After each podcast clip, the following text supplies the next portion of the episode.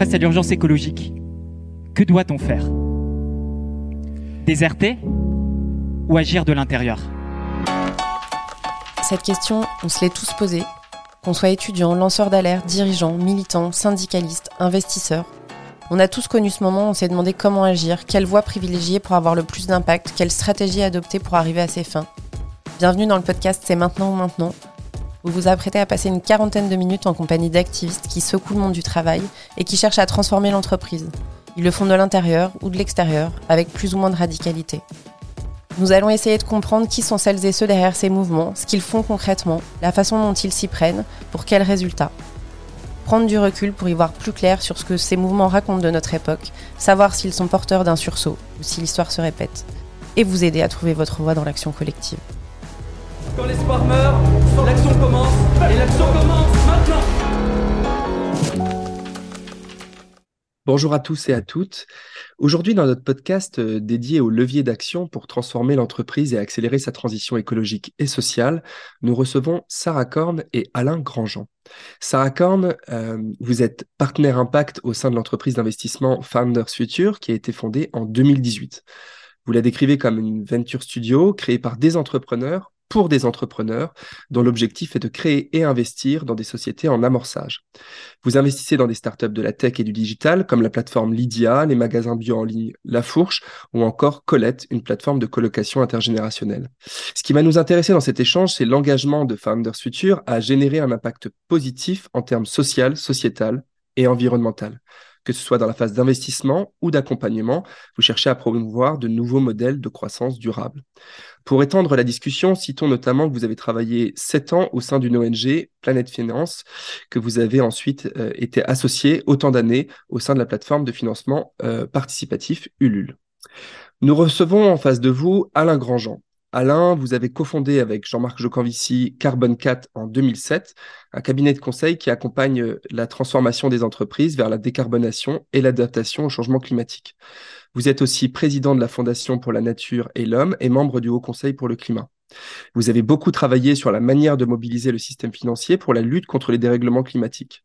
Nous pouvons citer à ce titre différents rapports sur la tarification carbone, les financements innovants remis au président de la République ou des ministres. Mais ce qui va particulièrement nous intéresser est votre livre L'illusion de la finance verte que vous avez coécrit avec Julien Lefournier.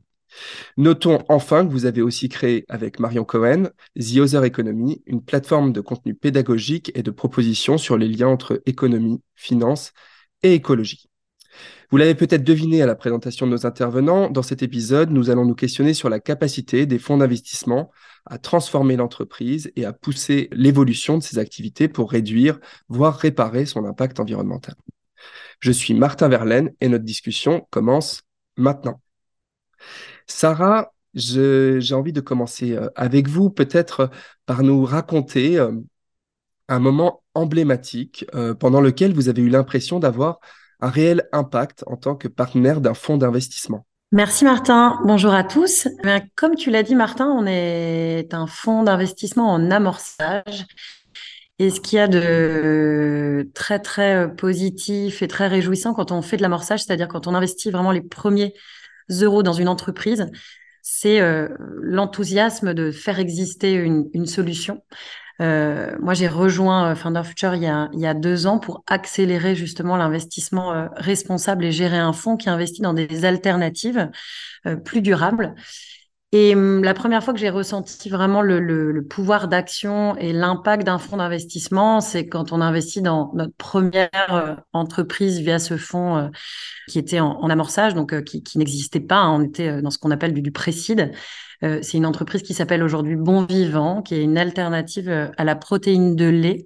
Euh, donc qui est une alternative qui a un, impact environnemental intéressant, en tout cas dans, dans la consommation future qu'on va faire du lait et de sa filière. Euh, voilà, et donc ce qui était très jouissif, c'est c'est d'investir, comme souvent on est le premier fonds structuré, institutionnel aux côtés de, de business angel ou d'argent qui vient de sa première communauté pour une, une, entreprise de friends and family. On vient vraiment structurer euh, un tour de financement et faire exister euh, l'entreprise et, cette alternative. Et euh, voilà, donc c'est c'est très en tout cas enthousiasmant pour, pour un fonds comme le nôtre et, de pouvoir prendre ces décisions d'investissement et, faire exister ces, alternatives innovantes. Merci Sarah. Alain, j'ai envie de me, tourner vers vous en introduction. pour rentrer dans le sujet, pourriez-vous, s'il vous plaît, expliquer pour nos auditeurs qu'est-ce que la finance verte et qu'est-ce qu'elle représente aujourd'hui dans le système financier international? Alors, merci, bonjour à tous et à toutes. Euh, merci beaucoup de cette invitation et de cet échange. la finance verte, ou euh, parfois on l'appelle finance durable, euh, c'est la partie de l'activité des acteurs financiers au sens très large du terme, hein, que ce soit des banquiers, des investisseurs, voire des assureurs, qui vise à financer ou à supporter d'une manière ou d'une autre avec ses services des activités qu'on dit euh, durables. Euh, donc la définition de la finance durable, elle, euh, est forcément en écho de ce qu'on appelle une activité durable, c'est-à-dire en gros une activité qui est compatible avec les limites planétaires si on prend les définitions les plus récentes. Les limites planétaires, ce sont les limites écologiques, qu'elles soient relatives à la question du climat et du changement climatique, à l'érosion de la biodiversité, aux diverses pollutions. Maintenant, une fois qu'on a dit ça, euh, en vrai, les choses sont un poil plus nuancées et ça, ça va me permettre de répondre à la deuxième question. Les choses sont un peu plus nuancées, c'est-à-dire que comme euh, la définition de verte ou durable reste encore euh, en débat, certains acteurs peuvent dire qu'ils sont verts et durables et, et l'être pas tant que ça. Et, donc, euh, deuxième point, euh, l'Union européenne a lancé, euh, par de sa commission et la direction des directions concernées au sein de la commission, un, ce qu'on appelle un agenda finance durable.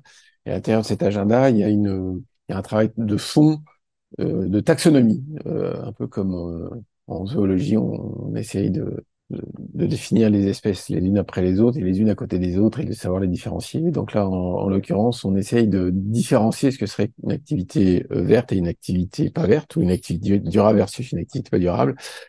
Et là, on s'aperçoit qu'en vrai, euh, les activités euh, vraiment et strictement durables au sens de cette, de cette taxonomie représentent peu euh, de nos activités réelles pour une raison simple. Si je prends que la question climatique, c'est que 80% de notre euh, énergie dans le monde est, d'origine euh, fossile.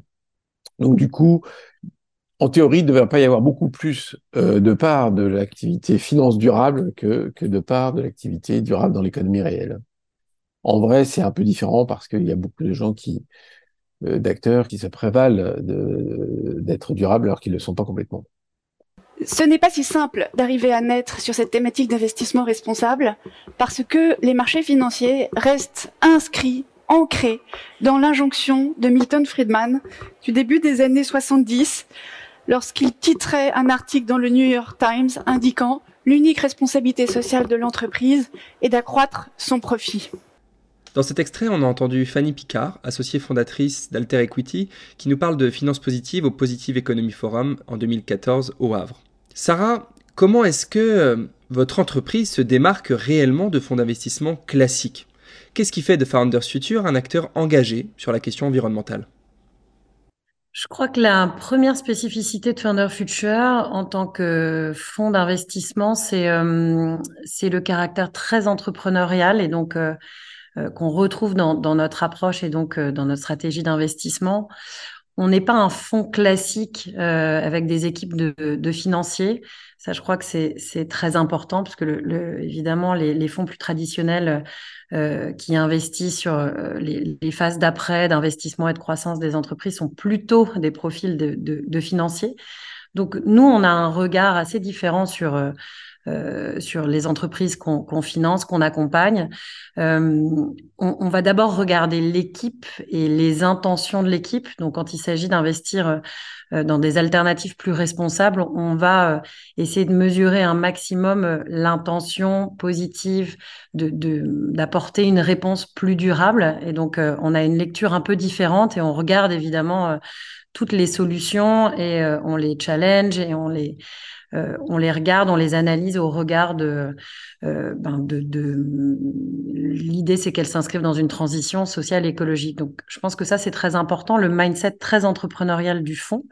Ensuite, je l'ai dit au départ, on, fait de l'amorçage, donc il y a très peu de fonds en réalité qui font de l'amorçage. Un fonds traditionnel euh, d'investissement va investir dans une entreprise quand elle est euh, dérisquée, quand elle est euh, soit qu'elle génère un minimum de chiffre d'affaires, soit qu'elle est rentable et donc va regarder encore sur le prisme ben, de, d'une rentabilité d'un modèle d'affaires, etc.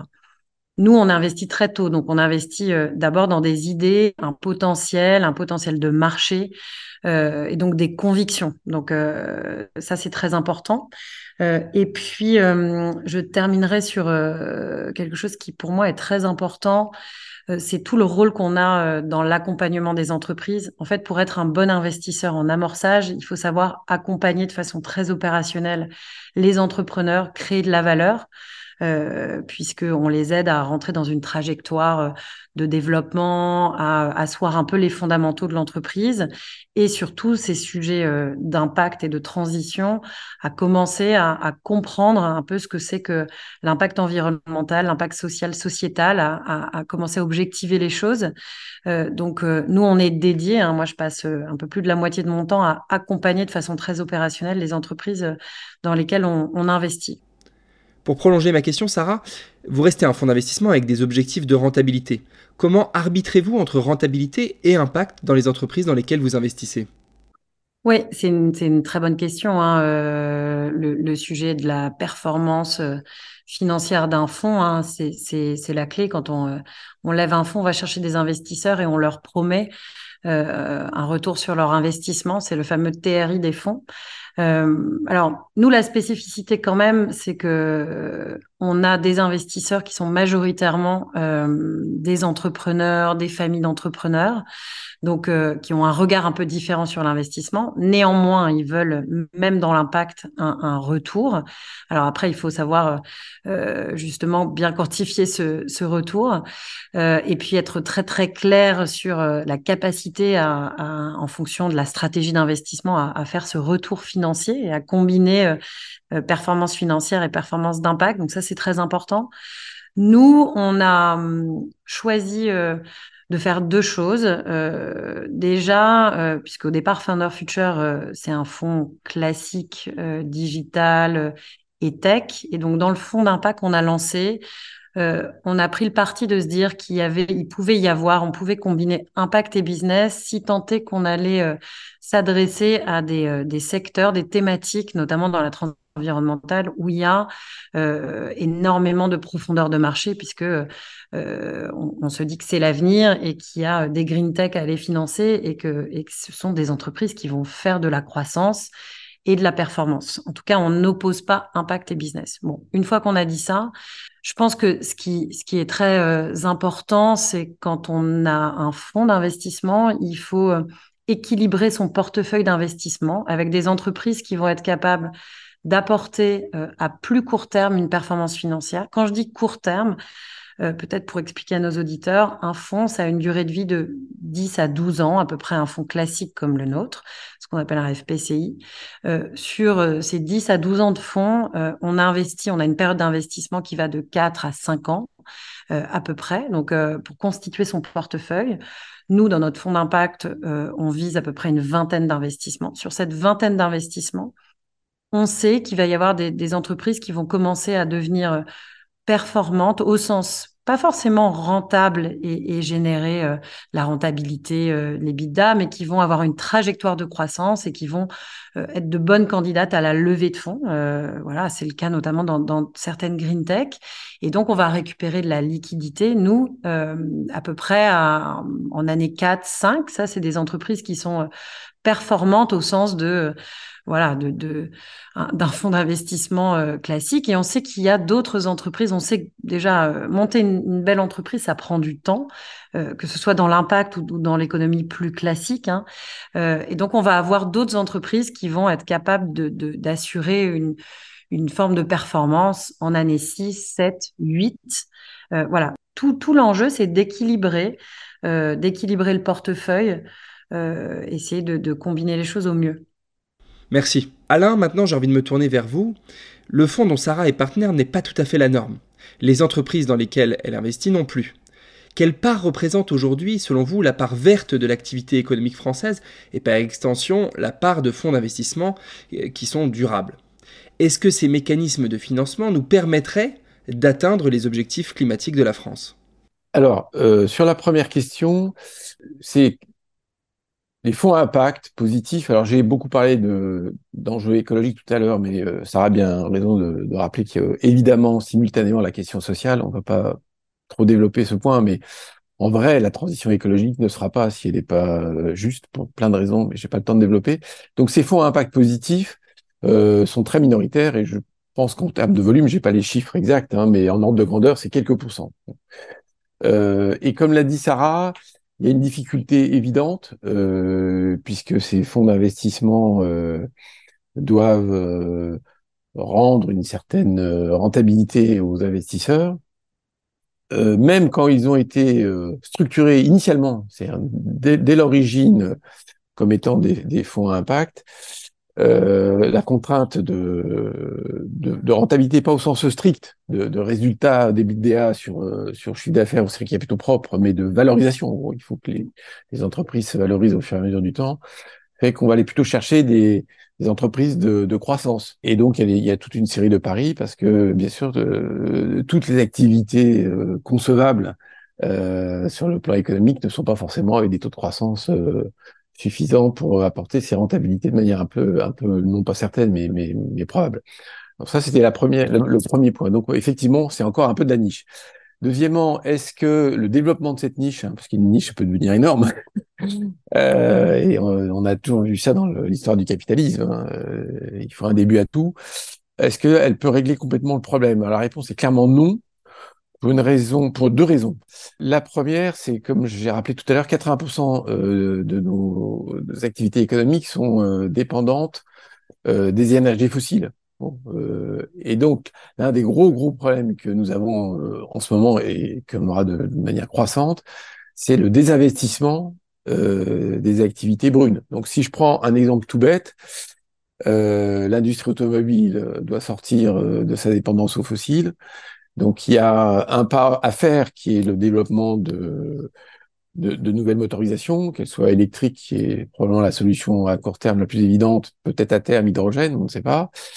Euh, mais il faut aussi euh, sortir des activités euh, traditionnelles, donc les motorisations thermiques. Et ça, c'est pas les fonds à impact positif qui vont le faire.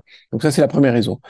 La deuxième raison, c'est que euh, y a des activités positives qu'il faut développer, qui n'ont pas le niveau de rentabilité qu'attendent des investisseurs financiers. C'est comme ça. Il n'y a pas de raison, d'ailleurs, c'est ce qu'a rappelé quelque sorte Fanny Picard tout à l'heure dans son interview en rappelant euh, Milton Friedman.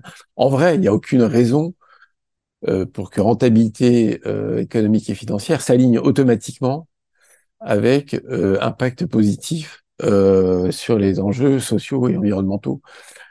c'est pour ça qu'on, moi, je suis persuadé, mais on y reviendra un peu plus tard, que il y a, des enjeux de réglementation dans le petit monde économique et financier à traiter. Dans notre podcast, euh, on se questionne sur qui a le pouvoir de transformer l'entreprise et accélérer sa transition. Sarah, j'ai donc envie de vous demander quel est le réel pouvoir que vous avez en tant qu'investisseur pour interpeller les dirigeants d'entreprises dans lesquelles vous investissez afin qu'ils fassent évoluer leur modèle économique pour qu'il soit plus soutenable pour le vivant? C'est en effet une bonne question. Euh, si tant est qu'on est, euh, on a un rôle dans la gouvernance de, l'entreprise, euh, oui, on a un pouvoir d'action, d'accélération de la transition.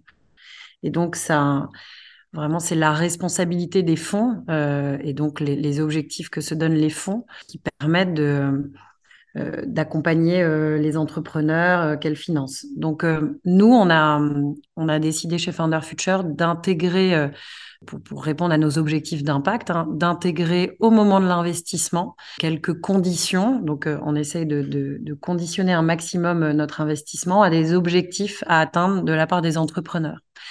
Avec toute la, limite, hein, euh, encore une fois, on investit en amorçage. Donc, euh, quand on investit en amorçage dans l'impact, on est on est assez peu en capacité d'aller collecter de la donnée puisque l'entreprise vient de se créer. Donc euh, l'enjeu, c'est plutôt de l'accompagner à générer de la donnée, notamment euh, la donnée carbone.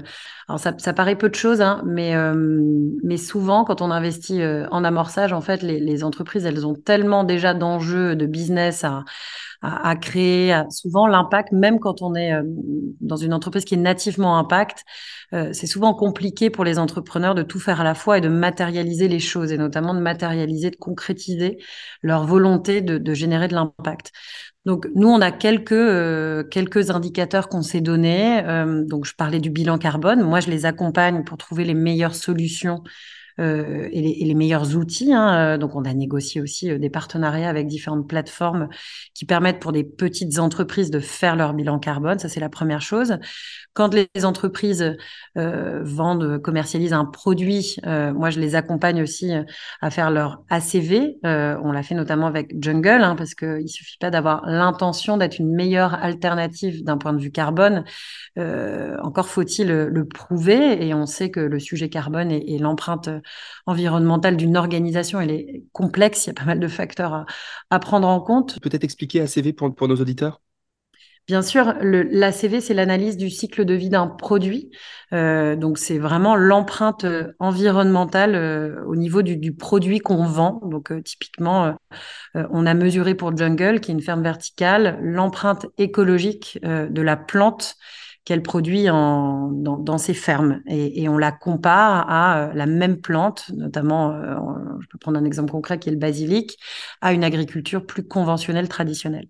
Donc ça, ça permet en fait à l'entreprise aussi de commencer à générer de la donnée, à collecter de la donnée pour pouvoir euh, s'inscrire dans une trajectoire à terme de, réduction et de valoriser l'impact positif, si tant est qu'elle a de l'impact positif sur l'environnement.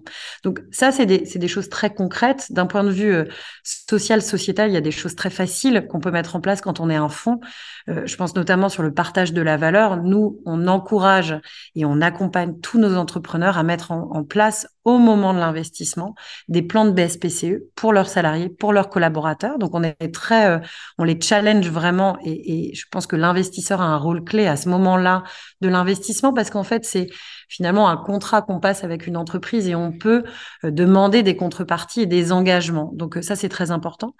Et nous on leur demande aussi dans les 12 à 18 mois de l'investissement de s'inscrire dans une euh, vraie logique, soit de label, soit d'analyse de leur trajectoire euh, d'impact, donc d'utiliser un outil ou un label qui puisse être certifiant. Euh, J'en parlerai peut-être plus tard, mais euh, nous, on, on, utilise beaucoup soit l'entreprise à mission, soit le label B Corp, pour, pour que toutes ces entreprises puissent au moins s'auto-évaluer et, et, voilà, s'inscrire dans une logique de, de trajectoire d'impact. Donc oui, les investisseurs ont un vrai rôle, s'ils souhaitent jouer ce rôle, euh, d'accompagner et, euh, et, de demander aussi des garanties aux entrepreneurs qui financent sur cette question sociale et environnementale.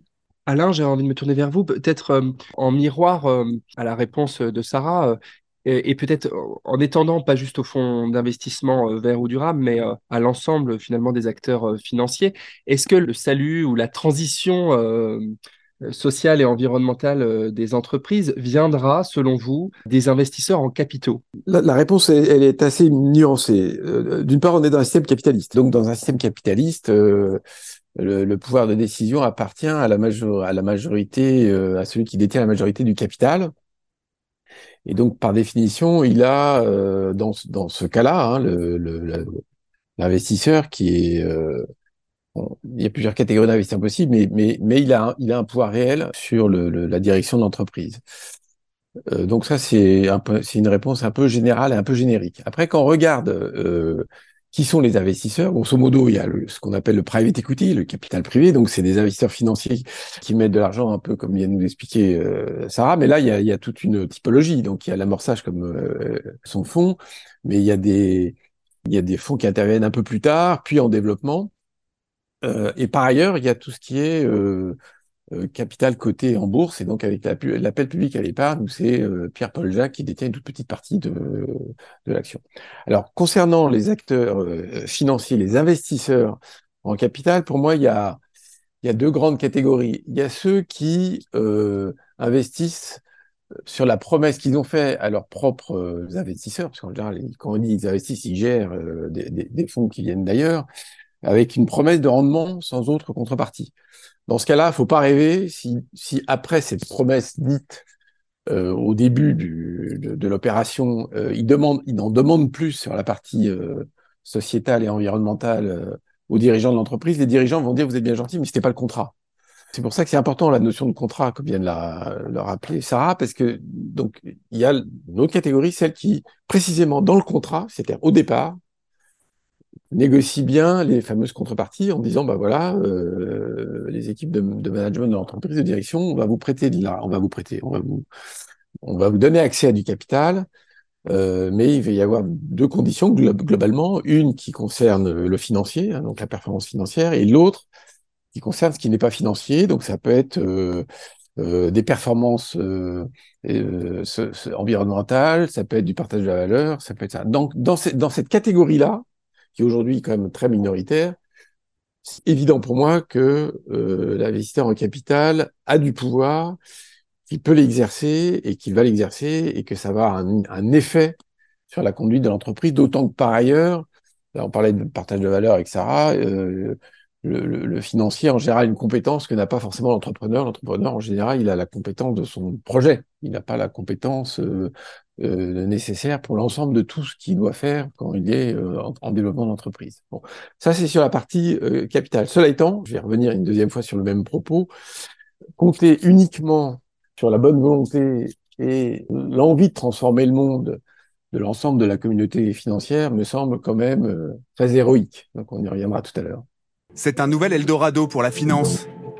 Investir son argent dans des entreprises qui font des efforts en matière d'environnement. Et pour s'en assurer, l'État a créé le label ISR en 2016.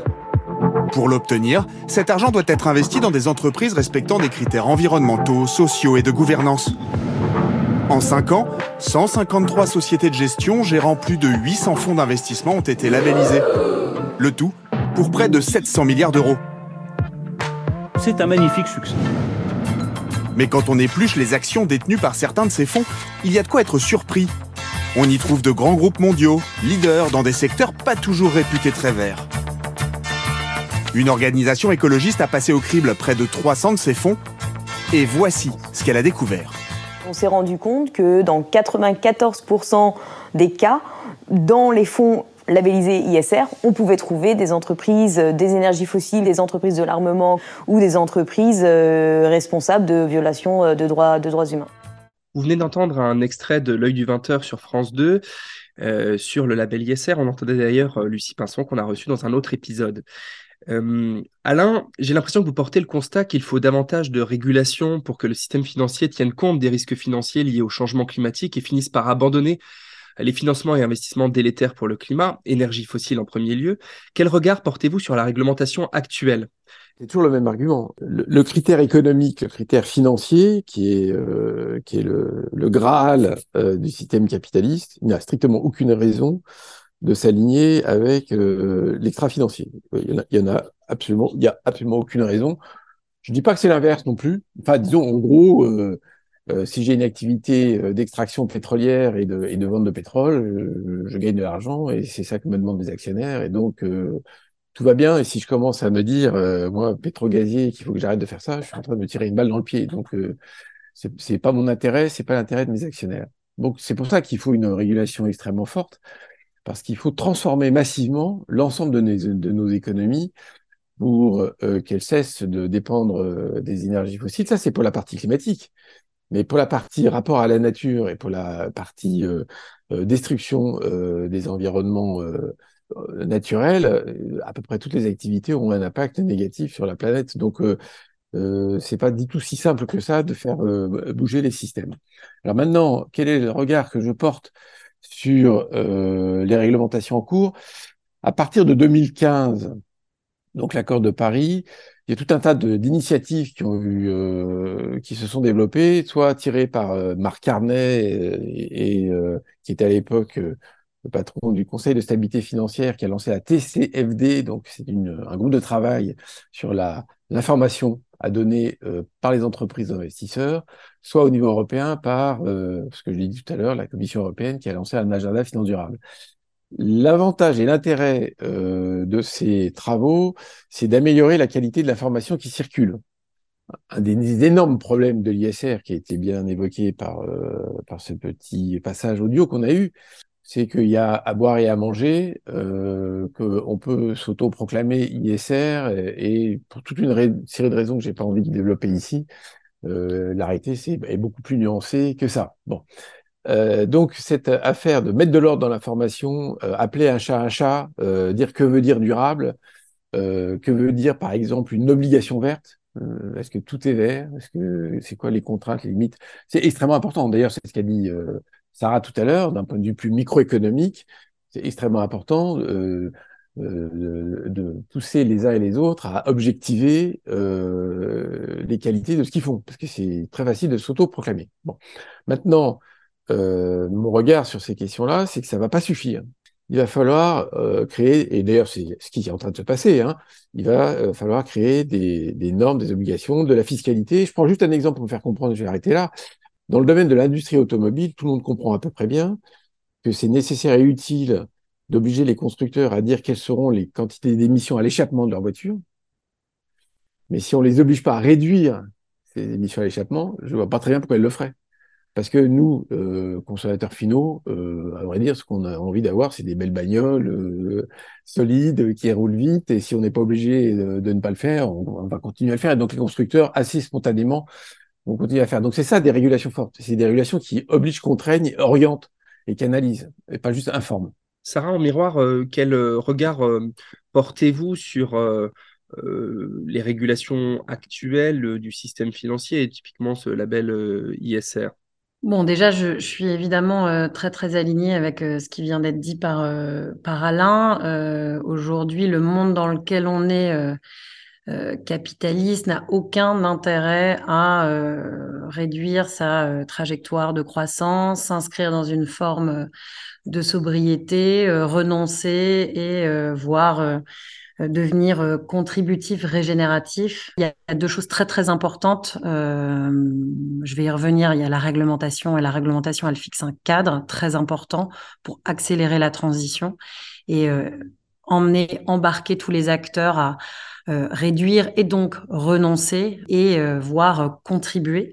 Et puis il y a euh, aussi l'activisme, hein, tous celles et ceux et, tous les contre-pouvoirs qui aujourd'hui sont représentés par des collectifs, d'associations, des ONG, voilà, qui, qui, portent une voix différente et, et, et qui permettent d'accélérer la transition. Pour revenir sur la réglementation, moi je pense que c'est la clé, hein. on, le voit, et déjà on le voit euh, euh, très concrètement euh, dans l'entrepreneuriat impact, l'entrepreneuriat responsable. Je vais prendre un exemple concret, la loi AGEC qui a permis sur les sujets d'économie circulaire euh, aujourd'hui d'accélérer euh, fondamentalement le, la transition vers euh, justement bah, le, plus d'usage unique, du tout plastique, voilà le monde dans lequel on vit. Hein, euh, qui, sans réglementation, euh, n'aurait pas bougé euh, véritablement d'un iota. Hein. Donc là, on voit émerger des alternatives que nous, fonds d'investissement impact, on finance évidemment hein, dans l'économie circulaire. Je prends un exemple, un de nos investissements dans, dans, la consigne, le réemploi, qui permet, et donc grâce à la loi AGEC, qui a connu là, ces six derniers mois, une très très forte croissance pour que tous les restaurateurs puissent passer au réemploi. Bon, ça, sans la réglementation, ça n'existe pas en fait. Et, c'est une entreprise qui aurait, euh, bien sûr, qui aurait continué à, se développer, comme c'est le sens de l'histoire et que le consommateur veut consommer plus responsable, euh, qui aurait certainement eu euh, un développement, une croissance, mais, mais pas une très forte croissance comme comme comme c'est le cas. Et donc voilà, donc il faut de la réglementation, c'est nécessaire. Après, comme toute réglementation ou tout label, puisqu'on parlait du, du label ISR, Souvent, les, les labels, euh, c'est utile au démarrage pour euh, pouvoir euh, placer une forme de référentiel et que tous les acteurs puissent s'aligner à ce référentiel. Mais un label doit évoluer dans le temps. C'est la limite toujours du label. C'est qu'à un moment, euh, bah, tout le monde veut tendre vers un label. Et donc, comme tout le monde veut tendre vers un label, on essaye de faire entrer un peu des, ronds dans des carrés. Et il faut challenger euh, les labels constamment. C'est pour ça que c'est important, je parlais de, de la société civile, des contre-pouvoirs, de l'activisme. Il faut qu'il y ait aussi cette voie-là pour euh, faire évoluer et, faire euh, que tous ces, labels, ces certifications euh, puissent être ben, les, plus exigeantes possibles, puisque comme on va vers, et tous ces sujets de transition, d'impact vont devenir peu ou prou la norme. Hein. On va aller vers un monde où euh, il va falloir euh, euh, moins consommer, avoir un impact sur l'environnement, un impact social, sociétal très important. Il va falloir reporter, rendre des comptes. Il va falloir mesurer. Donc, on va vers un monde qui va qui tend vers un, cadre qui va être de plus en plus exigeant et donc une réglementation de plus en plus exigeante. Donc, il, faut aussi adapter la réglementation. Euh, Alain parlait de, cette réglementation européenne euh, la fameuse taxonomie dont on parle beaucoup euh, dans, le monde financier et un jargon un peu, donc on parle aujourd'hui beaucoup de, cette règle SFDR qui en fait est une réglementation européenne qui permet de classifier les fonds d'investissement et donc de faire un peu la, la distinction entre des fonds d'impact qui sont classifiés article 9, donc qui visent vraiment euh, à investir dans euh, euh, des, sujets, des thématiques, des entreprises de, à impact positif, donc qui contribuent, leur, cœur business est nativement impact et des fonds dits ESG, e qui sont en fait des fonds qui vont investir dans des entreprises plus classiques, qui sont pas forcément nativement impact, qui apportent pas une alternative plus responsable, mais qui doivent suivre une trajectoire de responsabilité, qui doivent voilà s'inscrire dans une logique de responsabilité sociale et, sociétale. Alain, euh, vous avez quelques pistes à nous partager sur comment est-ce qu'on pourrait réguler euh, les systèmes financiers pour s'assurer que bah, une majorité des investissements euh, euh aillent à la lutte contre les dérèglements climatiques et à l'adaptation? la, priorité concernant à la fois la, question climatique et, la question de la destruction de la nature, hein, qui est moins présente dans l'agenda de communication et extrêmement préoccupante pour ceux qui sont un tout petit peu informés de la, situation, et j'espère que ce sera de plus en plus de monde, la priorité, c'est l'économie réelle. Hein. Donc, euh, il y a beaucoup d'acteurs financiers euh, au sens large du terme, hein, que ce soit des banquiers, des investisseurs ou des assureurs, qui disent, attendez, vous êtes bien gentils, mais nous, on, nous, on est là pour rendre des services à l'économie réelle. Ils ont en partie raison. Et, donc là, j'insiste un tout petit peu, c'est que c'est quand même la grande priorité. La grande priorité, j'ai cité l'exemple de l'automobile, mais c'est vrai de tous les secteurs d'activité. Si on prend par exemple euh, le bâtiment, la priorité absolue, euh, et elle est mondiale, elle n'est pas juste française, euh, c'est qu'on arrête de faire des passoires thermiques, c'est que par ailleurs, on s'oblige à, à, rénover tous les bâtiments et les logements qui sont des passoires thermiques. Euh, et, et, là, quand, quand, on fait ça, euh, assez spontanément, les acteurs financiers, bah, ils sont contents de financer ces activités, parce que pour eux, l'argent n'a pas d'odeur, comme on l'a dit sans le dire, mais je, le dis comme ça. Alors ensuite, en revanche, là où je suis pas complètement d'accord avec les acteurs financiers qui disent, euh, nous, on, suivra le développement de, de l'activité réelle, c'est que je, c'est qu'on peut pas dire une chose et son contraire. On peut pas dire que ce, ce secteur a du pouvoir, en vrai, parce que j'ai parlé des, on a parlé beaucoup des investisseurs, hein, mais un banquier prêteur, il a beaucoup de pouvoir. Hein. Un, banquier prêteur, il, d'abord, il peut ne pas prêter, c'est extrêmement simple. Votre activité ne me plaît pas, et donc euh, elle est pas conforme à mes politiques, et donc je ne vous prête pas.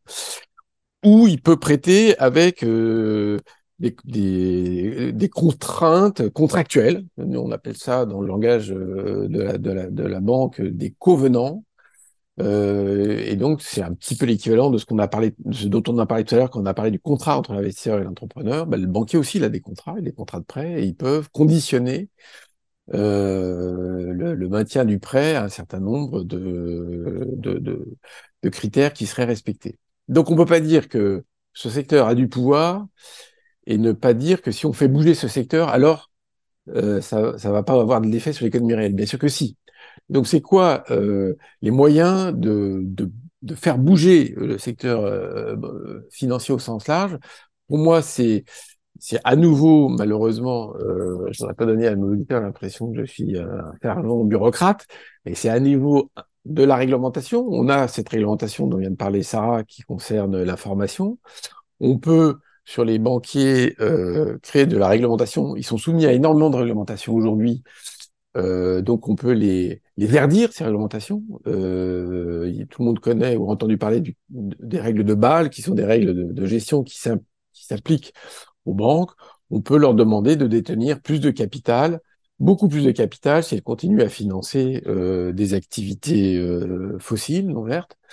Euh, on peut avoir des jeux, mais là je rentre pas dans la technique, c'est un peu compliqué, mais il y a des options qui concernent la relation entre les banques et les banques centrales, où les banques centrales peuvent exercer une influence assez considérable, et le font d'ailleurs de plus en plus sur les banques, en leur demandant de faire des études sur les risques systémiques qui sont liés au climat, qu'elles prennent, elles, banques, en, finançant des activités qui ne sont pas de, transition.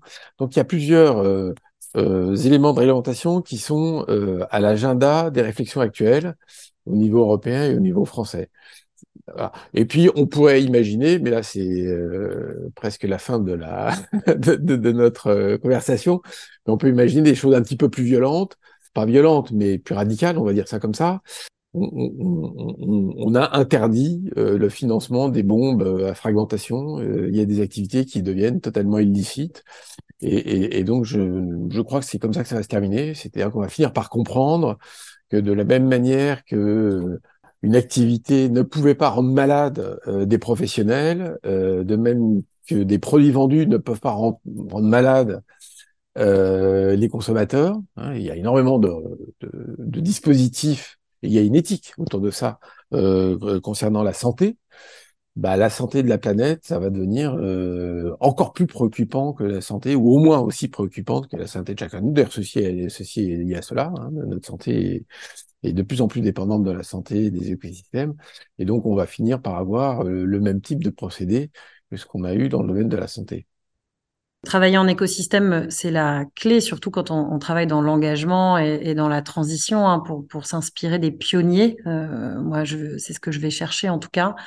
Euh, Alain, il parlait de, radicalité. Souvent, quand euh, on travaille uniquement sur son projet, son fond, on oublie aussi l'impact de, la radicalité. C'est toujours très inspirant de voir des acteurs beaucoup plus radicaux et voir l'effet que, que, que, ça a sur toute la chaîne. Donc, euh, moi, j'ai participé euh, euh, au lancement du réseau Impact France, notamment, qui était à l'origine Tech for Good France, l'association.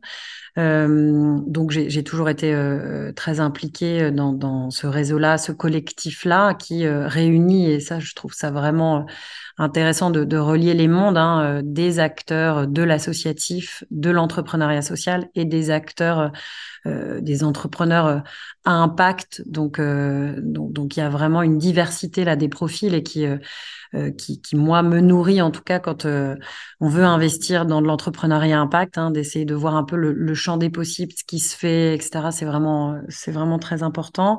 D'avoir aussi des lieux de débat, d'échange. Euh, nous de nous retrouver en tant que fonds d'impact avec des fonds euh, plus classiques ou avec euh, d'autres réseaux, ça nourrit la réflexion et ça je pense que c'est important aussi au-delà de l'impact de l'investissement au quotidien, c'est en tant que fonds euh, ce qu'on défend comme conviction. Et donc, c'est important d'être impliqué, engagé dans des réseaux, des collectifs euh, pour faire entendre une voix, euh, partager, être se confronter. C'est, pour moi, c'est vraiment la clé de l'évolution. On travaille beaucoup avec le, label Bicorp parce qu'on a trouvé dans Bicorp une manière de, un référentiel en tout cas qui, est intéressant et qui est, est adapté aussi à des petites entreprises, pas que des grands groupes. voilà, donc vraiment dans cette démarche, donc on travaille beaucoup. Moi, j'ai été formée euh, leaders pour pouvoir former toutes les entreprises qu'on accompagne. Euh, évidemment, on, on, intervient aussi beaucoup euh, dans des réseaux, euh, je pense notamment euh, à la CEC, e hein, la Convention des entreprises pour le climat, qui là vise plutôt des entreprises euh, classiques, c'est-à-dire qui ne sont pas nativement impact, mais qui sont dans une logique de transformation. moi, j'ai toujours été convaincue que l'entreprise faisait partie de la solution. donc, c'est très important, même nous, en tant que fonds d'impact, de pouvoir être aussi confrontés à à l'économie réelle. Euh, en effet, euh, aujourd'hui, l'entrepreneuriat mission, l'entrepreneuriat impact, ça reste une niche. Hein. Euh, donc, c'est voilà, il, faut pouvoir interagir, se connecter, et notamment les, les, grandes entreprises plus classiques, qui sont pas forcément nativement impact, sont demain les fournisseurs, les clients de nos entreprises impact. Donc, tout ça est un monde qui, qui fonctionne et qui doit fonctionner ensemble. Donc, donc oui, très très important de, de fonctionner en réseau, en écosystème et de créer de la coalition. On arrive à notre question rituelle de fin d'épisode. Je vais vous proposer une réponse euh, courte. Si vous aviez une baguette magique pour faire basculer les entreprises euh, et accélérer leur transition, que feriez-vous? On peut commencer par Alain Alors, si j'avais une euh, baguette magique, je, dirais tout simplement, messieurs, mesdames les, entrepreneurs, je vous donne jusqu'à 2030 euh, pour cesser toute activité euh, nuisible à l'environnement. Merci pour la réponse courte. Et Sarah? Avec des moyens illimités, alors Alain Parce qu'il y aura toujours la question des moyens. Euh, la question était une baguette magique, donc je, me, suis mis dans je me suis mis dans la peau d'un magicien. J'ai pas cherché à être réaliste. Hein. Si j'ai écrit des tonnes de bouquins pour être réaliste, mais c'est pas la question. Sarah, de votre côté, la baguette magique. Euh, moi, si j'avais une baguette magique, euh, je, plongerais euh, toutes les entreprises dans une forme de nouveau monde, de, nouveaux récits où toute forme d'organisation aurait un vrai impact sur le vivant, sur l'humain, prendrait soin. donc vraiment un monde où où l'intérêt général et la solidarité existent et la protection, préservation du vivant et, pour leur montrer qu'en fait cet avenir il est possible, que c'est pas une, douce utopie et qu'on peut avoir un monde qui est régi par euh, le collectif et, le fait de prendre soin, euh, qui soit un monde qui soit désirable. Donc de pas être dans le voilà la, la, contrainte ou euh, que toute forme de, sobriété euh, puisse être en tout cas évocateur et synonyme de, bonheur et de plaisir et, d'un monde désirable. Merci à vous deux. C'est la fin de cet entretien. C'est maintenant ou maintenant. Merci Alain, merci Sarah pour cet échange. Si cela vous a donné des envies d'activisme, écrivez-nous à maintenant ou maintenant La fin de cet entretien, c'est maintenant.